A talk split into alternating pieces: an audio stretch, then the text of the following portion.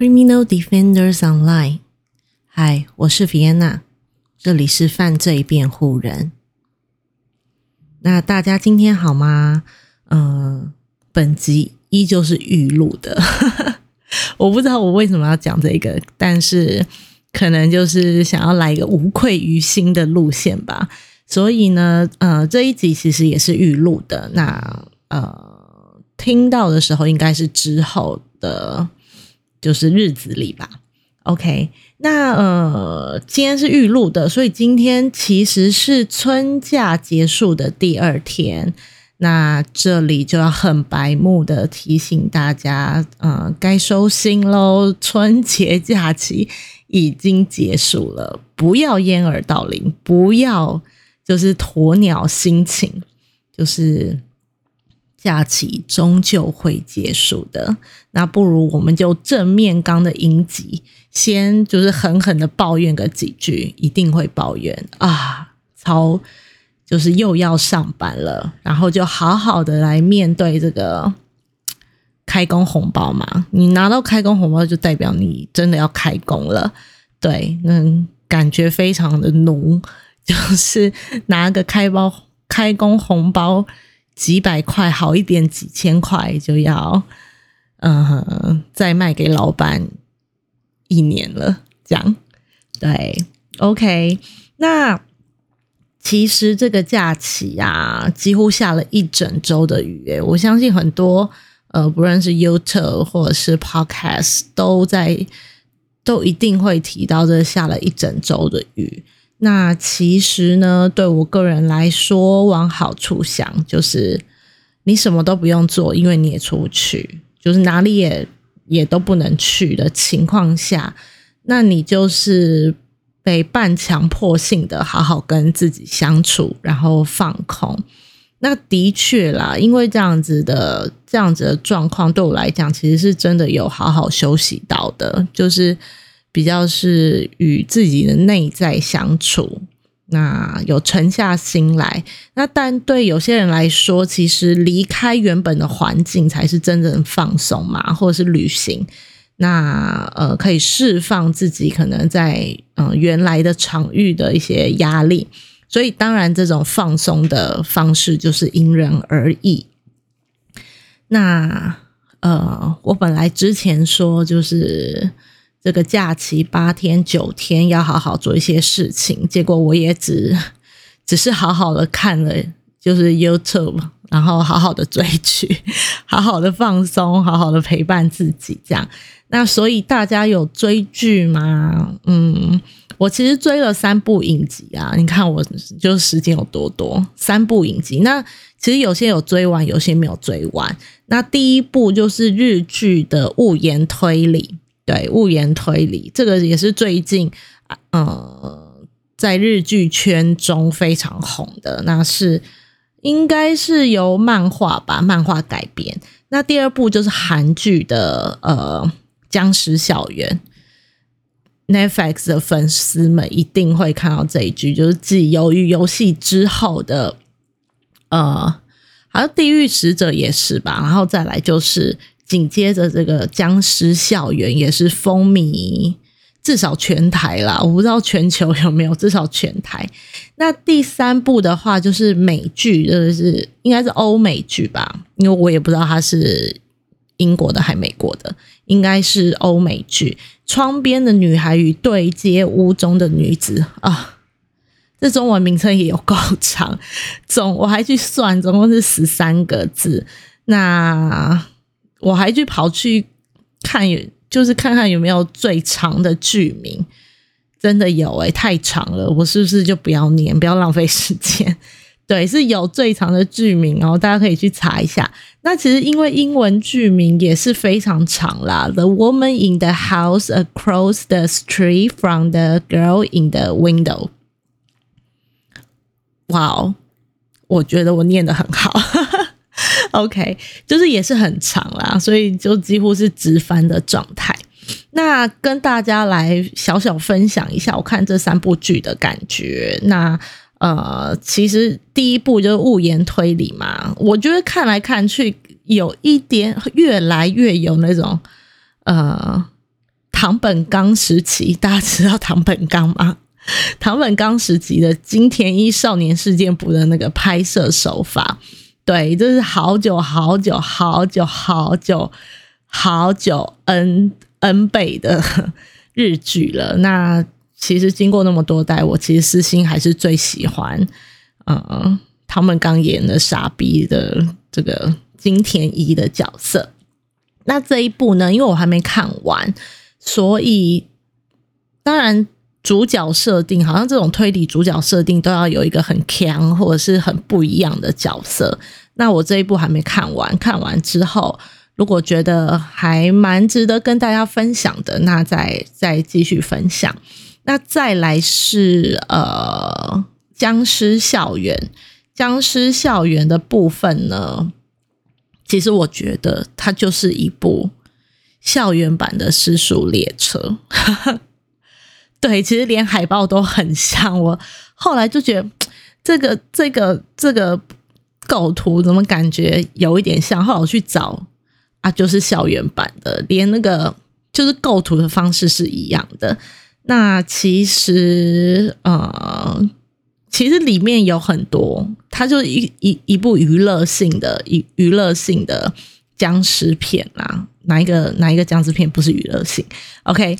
那剧中其实有非常多就是不连贯、不合理的地方，就是不合逻辑啊。我觉得，那可是僵尸本身就不合逻辑嘛。那我我其实跟 Andrew 就是边看，然后边一边就是恨铁不成钢的在那边闷闷说：为什么不把僵尸绑起来？没看过僵尸吗？就是要绑起来呀！然后为什么不关门？这告诉我们，随手关门其实是个好习惯，可以呃。避免危急的时候，就是拖延一下时间，对，就是在面一直闷闷。但是其实撇开就是比较理性的观影的这种精神态度、精神，我觉得至少其实是比《鱿鱼游戏》好看的。它的那个整个架构比较像是《失速列车》，因为当时《失速列车》也很好看嘛，那就不像《鱿鱼游戏》，就是感觉好像有有。是那种更有抄袭感的感觉。那这一部我一样持续在追。那我我当然是有推荐几个朋友看，几个朋友现在目前也觉得还蛮好看的。那一样我就是目前都还在追。那第三部就是《窗边的女人与对接屋中的女子》啊，超长。那其实呢，呃，我们当初看了这个就是。简介的时候就觉得哦，那就是就是呃，电影窥探的窥探的呃影集版，对，那所以其实我们就很，我跟安主就很有兴趣看这一部，因为其实我们觉得窥探很好看呐。我在网络上也是有看到有人在骂这一部电影，那反正我觉得很好看，所以我就没有看他骂的内容是什么。那电影改编其实是也是改编一个创那个畅销小说《后窗的女人》。那呃，电影跟影集其实故那个故事的设定走向是差不多的，只是呃比较细节，像人物的设定啊等等等，就会有一些差异。那因为这些差异也会让剧情的走向呃大方向是一样的，但是。呃，中间穿插一些事件，其实就是会有不一样的感觉。OK，那呃，By the way，我这一部是有是有追完的啦。那相较其他的呃故事内容，就是线上故事内容，我觉得其实还是蛮值得看的，也蛮新颖的这样子。那只是又要闷闷了，他到底要摔破几个锅子？他其实是可以置入那个锅子的，因为那个锅子不停的在出现。OK，那酒也是，就是他喝的酒真的很夸张的多。对，那其实我在看的过程中也被种草了那个开瓶器，对我就是。我有找到，我应该即将就会去购入，看起来就很开的很稳，开的很快，开的很省力。广告时间吗？广告时间，快点来给我广告，OK？好，那其实我就真的有去查，它应该是一个德国的牌子。那我不会念，因为它可能是德文。那它叫做 V A，就是 V A C U V I N。对，他长得就像开瓶器中的肌肉猛男，蛮大只的，但是觉得你看了就知道，他开的超快，就啵一声就好了。对，那如果你也是爱喝酒的人，你看到这个开瓶器应该会有点激动，这样子。那其实剧中呢，另外一个另外一个想要跟大家提的点就是剧中啊，其实有一位。男配角长得非常像 You 的男主角，所以你就会直接带入，你当时就会直接带入说，哦，他就是杀人魔，超级刻板印象。OK，那但是呢，其反正里面每一个人的出现，你都会觉得说，哦，他就是杀人人的那个，他就是杀那那个，对。但是我先不爆雷，就是我讲，我可能越讲越多越爆雷，所以你们自己去看好吗？这部片算是还蛮新的啦，虽然我还蛮想跟大家讨论，但是回来回来回来，今天的节目内容是要跟 C D C D 就是 Criminal Defenders 的听众们先来快速 review 一下这个。这本呃，尹内博士著作的《犯罪心理破绘档案》这个第一章跟第二章，对。那之后呢，一样会跟大家呃 review 一下第三章、第四章，然后就继续后面的章节分享。那因为是 review 呢，所以其实内容就是比较简洁一点的。那想要详嗯，再提醒大家，如果想要更详细的内容，或者是你觉得呃，你想要。阅读更完整的资讯的话，会的确就是建议看书，或者是回听前面的集书，最好就是看书啊。对，因为书书对于就是我现在目前讲是最嗯最明确的，对，也最完整。OK，好，那我们要先到就是先来翻开它的呃推荐推荐文的序文，因为它里面推荐文序文其实已经。概括的把这本书就是呃有什么内容先跟大家说明一下了。那这个推荐序文呢是由黄富元，黄富元其实对于就是台湾犯罪犯罪史上是非常响当当的一号人物，因为他之前其实应该是中央警大的呃中央警大的教教职嘛，然后他目前现在是民传大学社会。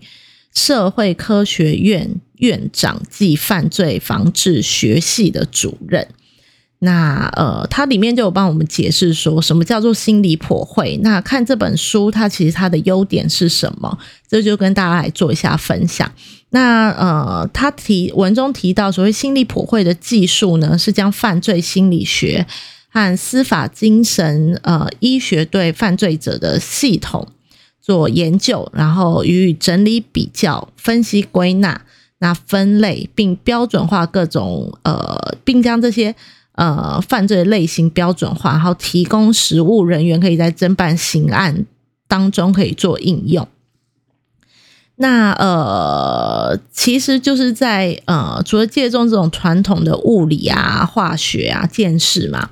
的一些痕迹的收集与见识外，更能收集到犯罪者与呃被害者和犯罪情境互动之下而留下来的心灵痕迹。心灵痕迹，那这样的心灵痕迹可以帮助呃侦办人员过滤人犯，然后缩小侦查的范围，提高破案的比率。那这个心理破绘技术就是来帮助呃侦办人员可以做。呃，更有系统化的呃，就是工作这样子。那其实呢，本书的优点，那其实也几乎就是它的内容啦。大方向内容有三点：一是以真实的案例解读深奥的呃普惠理论。那第二个是以个别的学者，我们待会会看到来，我们待会也会跟大家说分享，说明心理普惠学说的一个历程发展。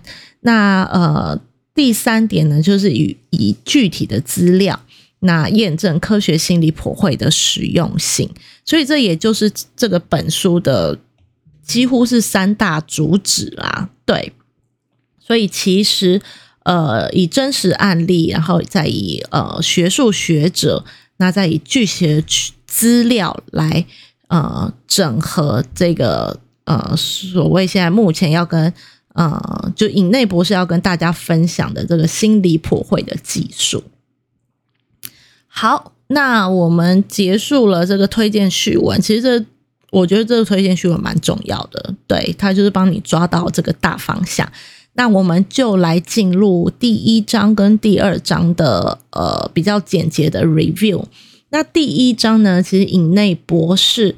他呃，就是略述了，就是心理分析技术从呃古希腊以来，一直到呃可能十十六呃甚至二十，就是二十世纪以来的一些呃发展的历程。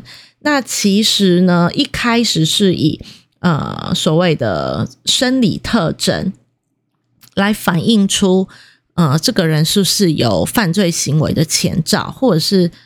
他就会有犯罪行为这样的判断。OK，所以其实早在古希腊时期呢，那种呃哲学家、啊医师其实就开始已经重视所谓的情感问题。那呃，探索情感是如何发生的，然后源自于何处。但是呢，这个呃发展其实是蛮有限制的。所以其实到后来，后来呃所谓的生理特征就越来越是主流。那 even 在西元前六世纪，那呃也迎来了第一次的人体解剖，那并判定呢，其实推理人能力就位于大脑，那也定义了爱恨其实是改变人行为的基本因素，所以你开始有了情绪的定义，情感情绪的定义。那呃，在西元前呃四百年前呢，其实有呃希腊名医希波克拉底，希波克拉底医学院的同学们，你们应该很认识他吧？对，希波克拉底呢，描述了一系列在今日，他所谓经历应该是二零零三年哦，被肯定认为呃精神异常的类型，并强力的支持这个精神异常者在法律上权利。你看是不是很先进？在四百年前就有这种支持精神异常者的法律权利哦。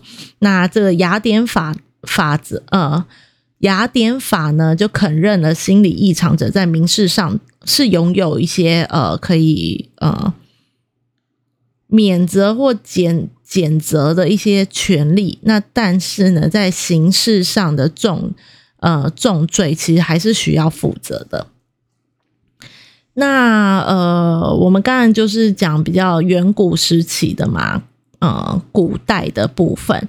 那即使从呃从古希腊到十七世纪的启蒙时代，都认为呢，大脑能够影响无论是行为或是疾病上的发生，并也慢慢的被确认了。但是呢，其实透过呃，这个外在生理特征去判断一个人是否有疾病，或者是他的行为是否就是来自于他的天性，甚至呢判断他是不是有犯罪性格，其实反而就越来越是主流。我在想，可能是医学医学上啦，医学上的这种解剖啊技术也越来越。呃，发达那越来发展的越来越好，所以大家开始 focus 在所谓的人体人的外在呃外在特征上。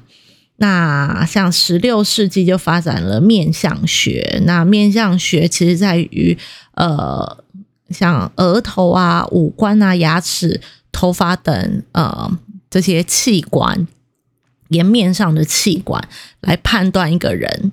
是不是呃，他天生的一些性格？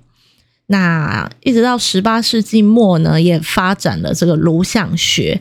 那颅相学的发展呢，其实是呃，当时的医学者呢，呃，发现了头盖骨外的凸块，那是来自于呃大脑的三十三个呃器官认为大脑是三十三个器官组成的，那它的作用呢，在于控制本性，掌管控制它原本的呃天性、本性、性格，那也掌管了所谓的感情、情绪、认知、感知等这些呃，算是行为嘛，或者是思考。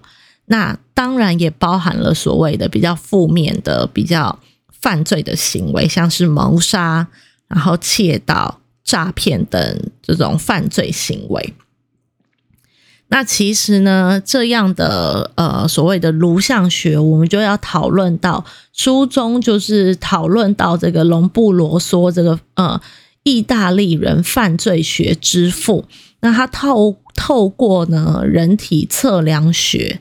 嗯，其实人体测量学就已经在发展了，作为一个延伸，那认为呢，提出了这个天生犯罪的学说，认为因为一些遗传上的缺，就是缺陷啊，哎，这边要就是这边要先记好，因为龙布罗说之后也会影响一些心理学家的一些呃主张。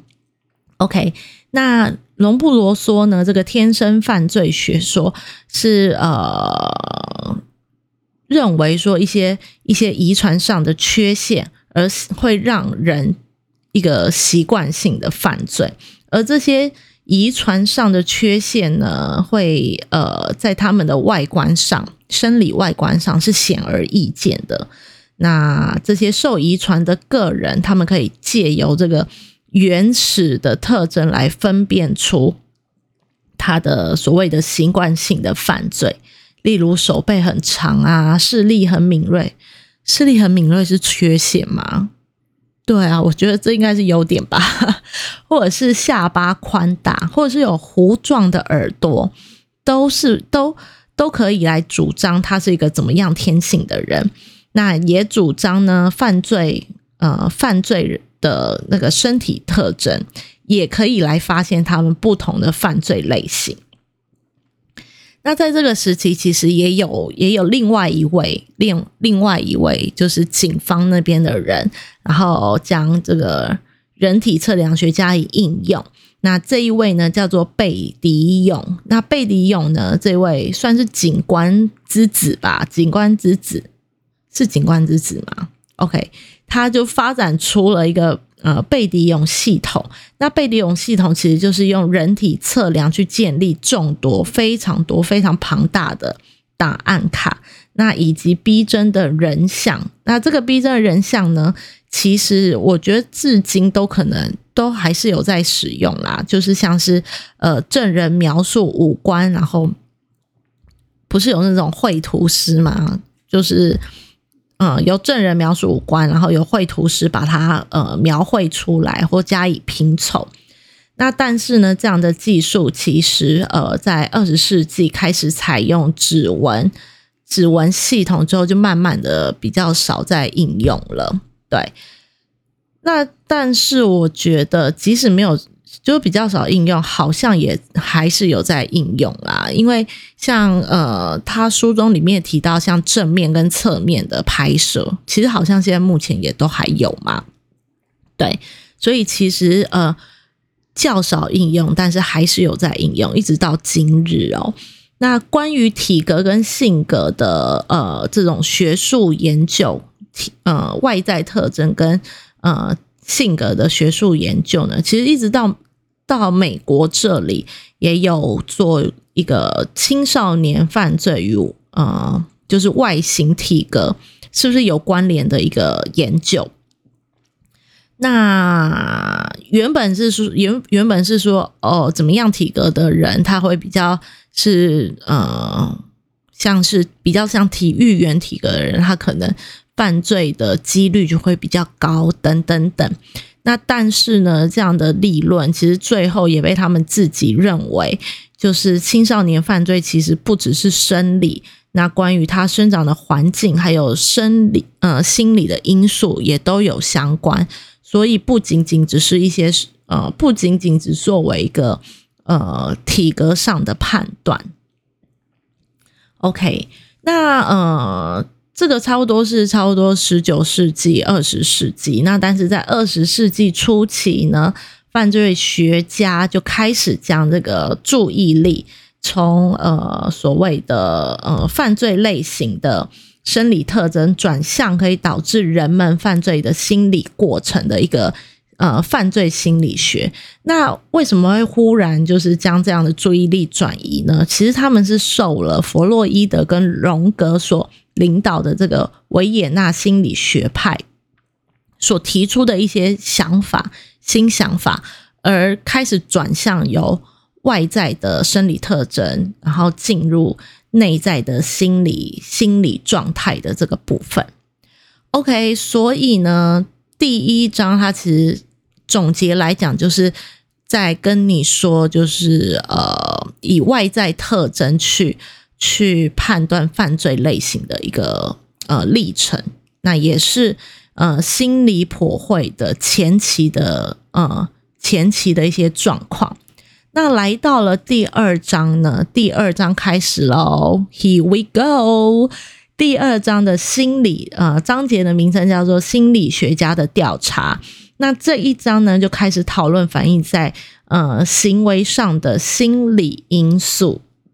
我们从呃外在因素、外在的特征，或呃回到了呃也不算回到啦，就是进入了心理学有关于犯罪主题的讨论。就是心理因素。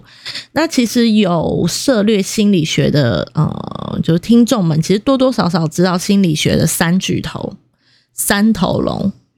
然后我就会想到吉多拉，三头龙吉多拉，那就是弗洛伊德、荣格跟阿德勒。阿德勒其实是现在非常，就是非常主流的一种心理学的学说啦、学派这样子，可以去。可以去成品去看看，好吗？OK，那我们也知道心理学呢，其实讲的范围再更小一点，这个精神病学的部分，其实，在呃一直都在小在小火炖煮中啦，他一直没有成为所谓的主流。那书中也提出了这个精神病学上的德国学家，其实早在弗洛伊德差不多十年前就已经有提出这种。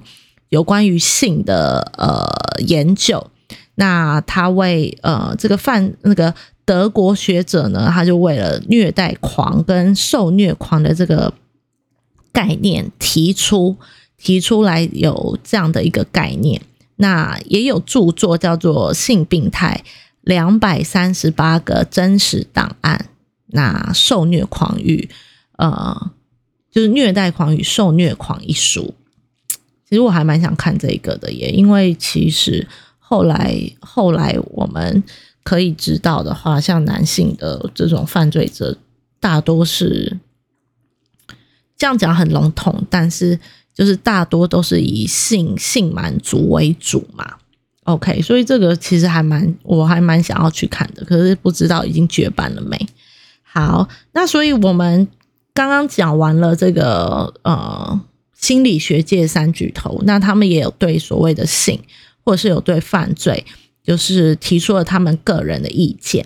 那所以，我们先来呢，跟大家来稍微讲一下，像弗洛伊德他在书中里书中呃的意见是如何。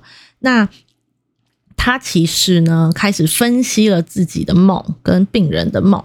所以他主张梦是个人的愿望，那是满足的伪装、性压抑的证据。当时呢，其实当时的学我鼻子痒，OK，当时的医学界对他的观点其实是充满敌意的。那我必须说，因为当时还是处在一个就是以外在特征为主流的一个状态嘛，但是呢，他仍然坚持了这个观点，并在。各种社会与反社会行为中的实例，寻找这种性压抑的证据。那第二个就是荣格，荣格呢？荣格其实其实阿德勒跟荣格其实早期都是弗洛伊德的学生，呃，或者是追随者。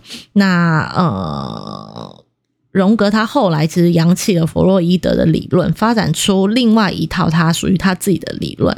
同时呢，同时也讽刺讽刺的反映这个旧时代前期的时代，容不啰嗦、令人质疑的，就是人体测量学。所以在容不啰嗦在荣格的呃主张下，其实是是一个不 OK 的状态哦。那荣格分析自己，也分析了自己的梦，并得到了这样的结论。他认为呢，集体的无意识反映了原始人类所谓的呃。隔代遗传的天性，我觉得这个其实是一个，就是讽刺吧。对，无集体的无意识，就是你没有在思考，你的脑袋是空的，然后反映了原始人类的隔代遗传。因为隔代遗传，也就是容布罗所所说的这个所谓的遗传，遗传的基因嘛。对，所以我认为这句话应该是一个讽刺。那再来呢？我们讲到阿德勒，阿德勒提出了这个自卑理论。那呃，我们也来看看自卑理论是在说些什么。那它不容不同于荣格，它不同于荣格，它其实它这个理论是反而是同意隆布罗说跟呃，算是有跟随隆布罗说这个器官缺陷与其身体补偿的这个自卑自卑情节哦。那其实阿德勒，我们刚才也说了嘛，就是他也是呃弗洛伊德旗下的一个分析员，但后来呢，一样也放弃了呃弗洛伊德的理论，而建立了自己的所谓的研究小组。那呃阿德勒为什么会开始研究这个自卑理论？其实有有一个很呃有一个值得提到的点，书中也有提到这一点，就是阿德勒其实年幼的时候。本身就是一个个头比较小，然后身体比较虚弱的孩子，所以借由这个自身的体现、身体的呃发现、身体的呃就是体会，那他在一九一七年就出了一本开创性的著作，叫做《器官缺陷与其呃身体补偿》这本书。那呃，他就主张一个人如果在出生的时候生理上有缺陷，就像是耳聋啊，或者是视力不佳、啊、跛腿啊之类、跛脚啊，他们都会无意识的修正自己的个性，然后呢，以补偿天生在身体上的不足。那这个理论呢，就像我刚才说的，它其实其实导因就是来自隆布罗梭的一个。论点，那基于呢这个这个基础，阿德勒就发展出了所我们一直在讲的所谓自卑情节。那呃，这个概念就是主张人类有补偿自身身体缺陷的欲望。那这个欲望呢，可能源自于呃我们一直说的身体上缺陷嘛。所以他也相信所有的小孩，甚至那些在温暖家庭中成长的小孩，都会因为这个呃身体上的缺陷而感觉到痛苦。那进而他就主张了所谓的权利欲，他认为权利欲是正常的。那他在决定呃，他在所谓的你有意识的决定行为上，比原始的性冲动更重要。好，那他当然也有进一步在提犯罪啦，就是犯罪的这个部分。那他认为呢，犯罪者对其他人是没有兴趣的。那呃，他们呃无法以社会接受的方式来处理自己遭遇到的难题。那他也认为，其实呢，呃，这个所谓的犯罪行为是懦夫哦，讲的非常的慷慨激昂，懦夫对。呃，所谓的英雄气概的模仿，OK，所以他其实呃，在这个理论下，他其实也是有谈到呃犯罪的这个部分。那呃，这个犯罪心理学或者是犯罪侧写，其实是来源于哪里呢？它其实是来源于做对希特勒的呃破坏哦，一九四三年的第二次大战。那这个美国战略服务处呢，也就是美国呃前美国中央情报局，那委托精神病学家瓦特朗格制作呃希特勒的，就是心理动态破坏。那之后呢，呃，当然也就是把这个破会系统化之后，当然也有用在其他的用途上，像是呃呃，就是追捕纳粹纳粹的呃战俘啊等等等。